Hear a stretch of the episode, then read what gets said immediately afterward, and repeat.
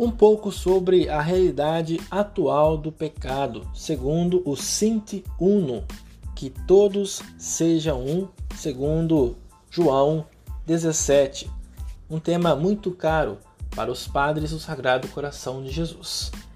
Eles se reuniram em um seminário teológico e algumas conclusões sobre a nossa atual realidade são importantes.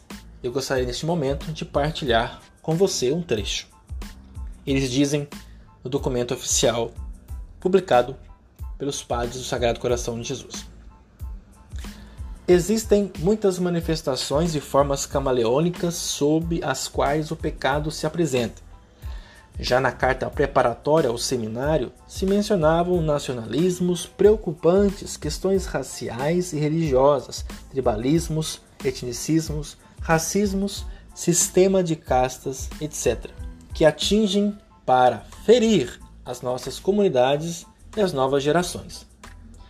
Podem ser adicionadas outras manifestações: esquecimento de Deus, absolutização da liberdade sem vínculos e responsabilidades, negação da dignidade do outro através do exercício irresponsável do poder e da autoridade, coisificação do outro, pobreza econômica decorrente de forças opressoras e sistemas financeiros injustos, exploração indiscriminada da criação, o famoso pecado ecológico.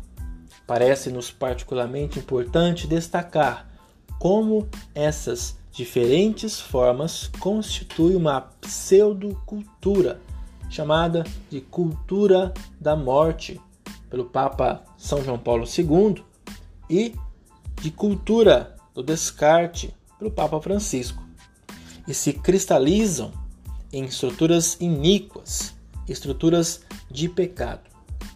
Um discurso sobre o Sinti Unum, que todos sejam um, que ignora a complexidade e a propagação dessas dimensões, corre o risco de ser puramente espiritualista.